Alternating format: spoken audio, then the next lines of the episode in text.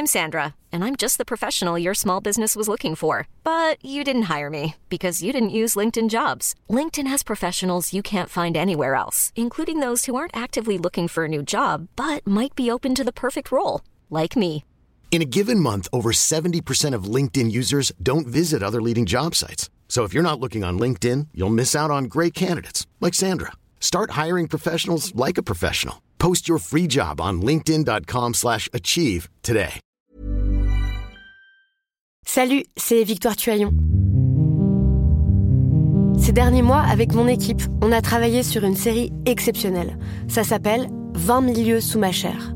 L'autrice, Caroline Potier, a exhumé des cassettes audio qu'elle enregistrait pour sa meilleure amie lorsqu'elles étaient ados et qu'elle traversait l'enfer, les violences que lui infligeait son père. À partir de son histoire, Caroline Potier, devenue journaliste, a mené l'enquête. Comment on pourrait éradiquer l'inceste? C'est beau, c'est intelligent, c'est bouleversant, et je pèse mes mots, c'est d'utilité publique. Pour continuer à sortir de l'océan du déni, écoutez 20 milieux sous ma chair, dans le cœur sur la table. Elle pouvait à peine se porter encore elle-même. Elle avait encore une dernière chance infime de s'en sortir. Donc elle a suivi son instinct. Tout le week-end, j'ai suivi le sauvetage de l'alpiniste Elisabeth Revol sur les pentes du sommet himalayen, le Nangat Parbat. Une histoire aussi incroyable que dramatique, parce qu'elle a dû laisser derrière elle Tomek, son compagnon de cordée, condamné à une mort certaine, pour tenter de sauver sa peau à elle. Un dilemme moral infernal, mais c'est la loi de la montagne. Ceux qui choisissent de gravir ces sommets, comme ceux qui prennent la mer d'ailleurs, savent que cette passion a un prix à payer. Le journaliste François Carrel a raconté cette histoire dans Libération. Un incroyable récit d'une force et d'une émotion parfois insoutenables. Impossible de rester insensible. Parce que François Carrel est également alpiniste, il a su trouver les mots justes. Parce qu'il connaît la montagne, il sait tout ce que ça représente. Moi, cette histoire m'a bouleversé. Je ne pouvais pas m'empêcher de me demander quelles sont les lois que la montagne te force à accepter, y compris si tu dois abandonner quelqu'un à la mort. J'ai demandé à François Carrel de m'aider à comprendre. Il a accepté, en commençant par expliquer les règles de base que tout alpiniste devrait appliquer. Des règles pas forcément respectées d'ailleurs. Il y a une, euh, une pression morale qui est propre à chaque alpiniste, qui est liée à l'histoire de chaque alpiniste. Et euh, en fait, euh, il n'y a pas de règle absolue. A priori, les alpinistes se portent secours les uns aux autres. Et de manière, de, dans l'immense majorité, ils le font. Et euh, ça veut dire que tu abandonnes, euh, tu abandonnes euh, ton projet sur lequel tu es, tu te déroutes, comme un, comme les marins. Tu te déroutes, tu cherches pas à comprendre, euh, t'as un, un chef, t'as pas un chef, euh, voilà. Il n'y a plus qu'une seule priorité, c'est d'aller secourir le copain. Après, euh, eh ben, euh, c'est absolument pas une loi parce que par exemple dans le- le- commercial euh, moderne que je vilipende depuis toujours, euh, les gens s'affranchissent totalement de ça. Et tu as des histoires terribles sur l'Everest où les gens enjambent euh, à la montée euh, un type en train d'agoniser au sol et le réenjambe à la descente huit heures plus tard pour se hâter d'aller à leur camp sans euh, et entre temps ils ont fait le sommet avec leur Sherpa, leur oxygène et tout. Lui-même a un souvenir précis d'un moment critique où il a dû faire preuve de cette solidarité et où il s'est senti bien seul. Mais c'est à ce prix qu'on peut sauver des vies. Euh, Une des dernières grosses expés que j'ai faites, c'était il y a une dizaine d'années au Tibet. On est à on est à 6005, euh, notre équipe, euh, un guide, moi je suis un journaleux. Euh, Il y a deux il y a deux alpinistes, deux jeunes alpinistes un peu tout fous sur 7000. C'est un gros sommet de 7000 à la frontière du, Tibet et du Bhoutan. Et, euh, et le mauvais temps arrive et on commence vraiment à se faire enterrer et bon à un moment c'est le c'est le sauf qui peut, il faut qu'on se casse, ça va devenir trop dangereux. Euh, Des copains qui se font euh, embarquer par une avalanche euh, sans, mal au-dessus de, du camp où on était, parce qu'il y en avait une partie du copain qui était encore plus haut. Bon bref, donc c'est un peu le branle-bas de combat, c'est un peu sauf qui peut, tu sens que tout le monde est tendu, euh, c'est chaud quoi, c'est chaud. Euh, il y a des copains qui ont failli se prendre dans l'avalanche, on sent que là vraiment c'est tendu. On a plus que quelques heures avant de décrocher complètement, il faut, abandonner la montagne. Et là on se rend compte qu'en fait les deux jeunes étrangers, je sais plus ce qu'ils étaient, danois ou un truc comme ça, qu'on avait Ça faisait deux jours qu'on était tankés dans ce camp et qu'on passait d'une tente à l'autre et tout, et on sentait qu'ils avaient plus trop à bouffer, que c'était un peu nimp. Et au moment où on fait le branle-bas combat, on se rend compte qu'il y en a un qui est, qui est vraiment, euh, qui a du mal à bouger. Et là, eh ben, euh, eh ben, c'est chacun, c'est comme si sauf qui peut ça part et on est euh, finalement il y a qu'un con qui reste avec les Danois, c'est moi, et qui passe euh, deux heures ou trois heures à descendre avec eux. Le type, je suis obligé de, de, de lui de lui faire les manifs de corde à sa place, de le guider de la voix, de, de lui hurler dessus parce qu'il s'assied le cul dans la neige et il veut plus bouger. Et ça, je me suis rendu compte ce jour-là que voilà que ces lois, elles étaient intimes, perso, et que moi, pour moi, c'était déterminant c'était obligatoire, ça, s'imposait à moi, mais que par contre toute ma bande des copains, ben, pour des raisons X ou Y, c'était pas leur priorité. Et notamment notre guide qui lui avait la responsabilité de son groupe à redescendre, donc il va pas prendre la responsabilité de. Ou alors il a estimé que euh, il y avait pas péril dans la demeure et ce mec à descendre tout seul. Donc tout ça est lié à des appréciations de la gravité de la situation, à des histoires perso et à ton et à et à ce que tu fais à ce moment-là et, ce que tu es sur sur la montagne à ce moment-là. Donc voilà, c'est passionnant mais c'est compliqué. Ce qu'il faut comprendre, c'est que la survie d'Elisabeth Revol relève du miracle. Alors que la tempête arrivait sur elle, elle a pu retrouver la voie pour descendre et ce sont parmi les meilleurs spécialistes de l'Himalaya qui étaient présents sur place et qui sont venus à sa rescousse. Alors qu'est-ce qui motive un alpiniste dans ce genre de situation? Comment arrive-t-on à prendre la décision de laisser son compagnon de cordée pour survivre? C'est un temps de survie. Euh, tu, tu, tu, vas pas euh, ajouter une couche de mort à une mort inéluctable. Parce qu'en fait, voilà, si tu veux, il n'y a pas d'illusion. On sait très bien. Quand ça arrive à 7002, le mal vu des montagnes, euh, c'est mort, c'est fini. Il n'y a rien à faire, rien, rien, rien, rien. Il n'y a rien à faire.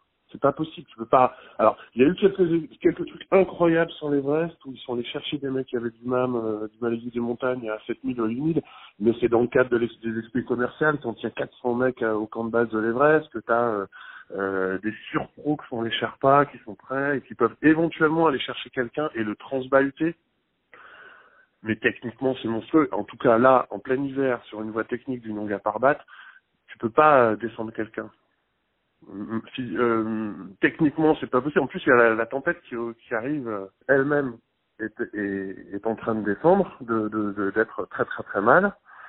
Et, euh, et la météo arrive. Et ça, la météo, maintenant, on est très sûr de nous parce qu'on a, il y a des routeurs, il y a, et donc les infos, elles sont, elles sont évidentes. A une tempête sur un 8000 en hiver, quelques heures.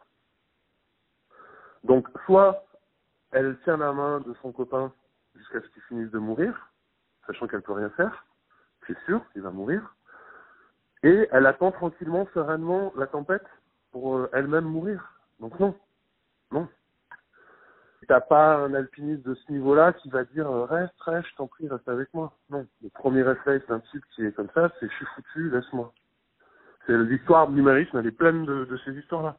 Ce que j'ai toujours du mal à saisir, c'est comment on peut avoir la lucidité pour prendre la bonne décision ou la moins mauvaise quand on se trouve dans de telles conditions de vie ou de mort Ton état mental au-dessus de 7000 mètres, il est, euh, il est un peu difficile à décrire. Tu as quand même le cerveau, tu as quand même plus de deux neurones, quoi. Euh, moi, j'explique souvent, euh, j'explique souvent, c'est quand même un truc qu'on connaît, c'est, euh, c'est, euh, t'es en permanence dans une espèce de brouillard équivalent à, une fin de soirée fortement euh, chargée en cannabis, quoi t'es, tu t'es, t'es, t'as quand même le cerveau à deux à l'heure. Donc si tu veux, c'est des instincts, c'est l'instinct de survie et c'est et c'est l'expérience de, de, de qui fait qu'on sait que voilà, quand ça part en couille, c'est terminé. Et alors évidemment, hein, il y a des il y a des miracles, il y a des histoires euh, incroyables, il y a on les connaît tous, il y a Simpson qui redescend, euh, qui n'aurait jamais dû redescendre, c'est un miracle absolu. Et Elisabeth Revol, c'est une survivante. Hein. Il n'est pas du tout sûr quand elle démarre sa tente en descente au mec qu'elle va survivre. Je pense pas qu'elle qu se fasse la moindre illusion. Il y a la probabilité de retrouver la ligne de, de, de corde fixe qui va la ramener au sol. La probabilité qu'elle ait la force d'aller jusqu'en bas est, très très faible. La probabilité pour qu'il y ait des mecs de, la trempe de Rutko et de Vicky qui montent à sa, sa rencontre, elle est sur, elle est infime. Donc tout ça est complètement. Donc quand elle prend sa décision, si tu veux, c'est pas tranquille. Euh... euh, ok, bon bah je me laisse et puis euh, je, je, je vais m'en sortir. Non, euh, de toute façon, dans, ils sont dans le drame absolu. Donc il y a plus de, a plus de, plus de, lucidité, il y a plus de, plus de tripes quoi qui parlent. Dans son article, François Carrel raconte comment la femme de Tomek a publié sur les réseaux sociaux un message de soutien à Elisabeth Revol pour la décharger de toute responsabilité dans la mort de son mari. Un geste magnifique. Je vous lis le message. Je voudrais exprimer ma gratitude à tous ceux qui ont aidé à sauver Elisabeth Revol et ont fait tout ce qui était en leur pouvoir pour sauver mon mari bien-aimé, Tom. Ellie est vivante. Dans ma douleur indescriptible, je suis heureuse qu'elle ait survécu. Elle a essayé de l'aider, restant avec lui aussi longtemps qu'elle pouvait. Merci Ellie. Fin de citation. Quelle force faut-il avoir en soi pour accepter cette mort qui rôde en permanence pour soi et pour ses proches sur les pentes de ces montagnes? C'est intégré dans notre dans notre dans notre culture. C'est intégré dans notre culture. Tu sais que celui qui se casse une jambe euh, au sommet, eh ben, euh, eh ben, euh, la chance qu'il redescende, elle est, elle est minuscule. Quoi. Il, y a, il y a quelques grandes histoires de survie qu'on qu'on raconte tout le temps, que, qui ont fait des livres et des livres et qui reviennent tout le temps, euh, qui, qui sont, qui sont les, les, exceptions, les exceptions qui confirment la règle. Quoi. Le fait que ce soit intégré ne veut pas dire que c'est euh, facile, quoi. Et évidemment, elle va morfler comme une sauvage, euh, Revol. C'est-à-dire que tu prends sur le coup là dans cet état euh, dans cet état de d'instinct de, de, survie, etc., euh, tu, euh, tu, tu fais abstraction justement de, de ce qu'il y a derrière. Et c'est pour ça que la femme de, du Polonais, elle fait tout de suite, elle, elle lui dit, elle va dans son sens parce qu'elle sait qu'elle va morfler. Si vous voulez en lire plus sur ces histoires de montagne, procurez-vous les deux ouvrages de François Carrel aux éditions Guérin, Pierre Bégin, L'homme de tête et Accords tendu.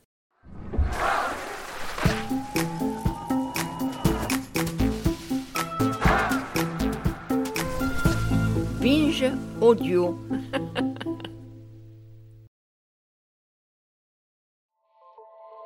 Salut, c'est Sinamir du podcast L'Affaire. En 2016, je suis monté sur un bateau de sauvetage en Méditerranée et ce que j'y ai vu n'a pas changé. En tout, depuis 10 ans, on compte même près de 30 000 morts sur cette mer. Alors, dans le naufrage, notre nouvelle enquête, j'ai voulu raconter un cas concret. Comment 130 personnes sont mortes en 2021 à la frontière de l'Europe, malgré des dizaines d'appels de détresse. Qui n'a pas pu les sauver? Pourquoi? Qui étaient ces disparus? Et surtout, comment on en est arrivé à ne plus parler de 130 personnes qui meurent le même jour sur un bateau au milieu de la Méditerranée? Le naufrage, c'est la nouvelle série du podcast L'affaire de Paradiso Média. Une enquête que vous pouvez retrouver gratuitement chaque semaine à partir du 27 mars 2024 sur toutes les applications de podcast.